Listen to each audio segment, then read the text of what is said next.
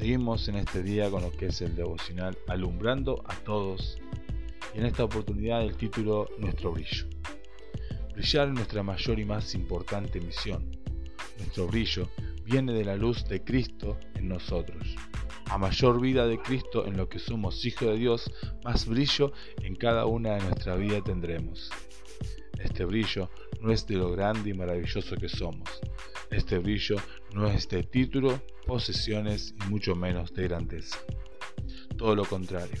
El brillo es el efecto de la humildad del corazón, de la obediencia al Padre, del sacrificio de nuestro yo, del quebranto de nuestra voluntad, una vida que busca continuamente el rostro de Dios y que tiene como mayor deseo agradarle es una vida en la que la luz del Señor resplandece.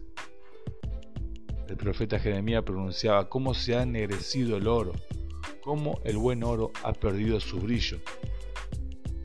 El profeta se refería a la situación tan desastrosa en la que cayó el pueblo de Dios a causa de su continua desobediencia. Perder el brillo, qué tristeza. ¿Cómo es que ocurre algo tan lamentable en la vida de un creyente? ¿De qué manera el brillo del cristiano mengua y se opaca? ¿Realmente puede ser arrebatado ese brillo? Ciertamente puede ser así. De ahí el lamento de Jeremías por su pueblo. Esto fue lo que le sucedió a Judá, hasta tal punto que el oro fue ennegrecido, no el metal precioso, sino la vida preciosa del pueblo de Dios. La palabra que sirve de denominador para la trágica situación que lo sobrevino es pecado. El pecado es como una bola pequeña de nieve, se fue deslizando hasta llegar a ser un devastador alud que los llevó a la ruina. Un funesto desenlace previamente anunciado por los profetas del Señor, a los cuales el pueblo despreció y no escuchó. Es cierto que no todo lo que brilla es oro, pero el oro que no brilla pierde su gloria.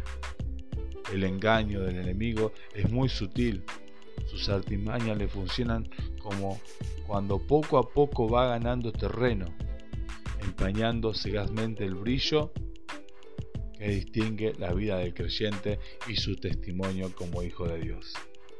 Conversaciones, amistades, lugares, costumbres, cosas al parecer insignificantes que se van haciendo parte de nuestra vida sin que nos demos cuenta de cómo el brillo se va opacando en nosotros.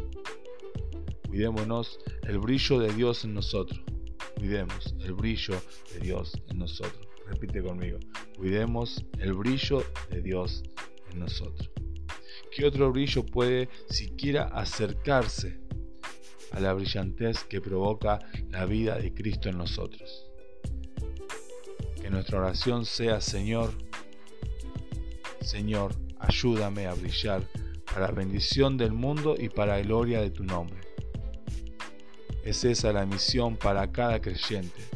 Si todos brilláramos como el Señor quiere, cuánta luz alumbraría a este mundo cuánto brillo tendría la iglesia que Él ganó con su sangre.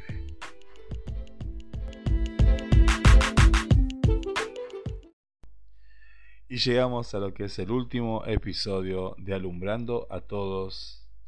En este espacio quiero agradecerte por estar del otro lado, por reproducir, por compartir, por darme la oportunidad de poder entrar en tu vida y poder ser parte de, esto, que surgió como nada y quiero agradecerte de corazón, le doy gracias a Dios por tu vida. El título de hoy, del devocional Alumbrando a Todos, se llama Una luz para todos. El brillo de un creyente no proviene de sí mismo, eso es imposible. Nuestro brillo proviene de la luz de Cristo que está en nosotros.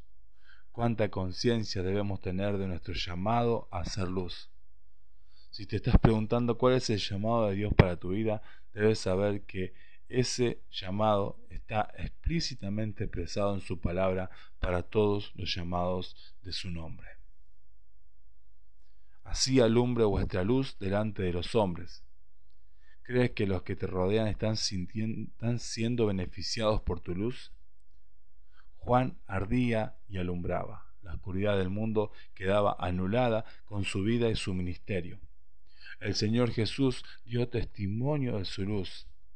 ¿Dará el Señor ese mismo testimonio de nosotros? ¿Estaremos cumpliendo su llamado de ser luz para el mundo? ¿Los que entran en contacto con nosotros pueden ver su luz? Para que esto ocurra en nuestra vida es importante el aceite en nuestra lámpara, es decir, la unción del Espíritu Santo de Dios en nosotros. No hay otra manera, no existen otros elementos que nos puedan dar la capacidad de alumbrar. Para que ardamos tiene que estar el fuego del Espíritu en nosotros. Por eso Pablo le decía a Timoteo, aviva el fuego del don de Dios que está en ti. A los tesalonicenses les decía, no apaguéis el Espíritu. Cuán importante es que el Espíritu de Dios llene cada espacio de nuestro ser.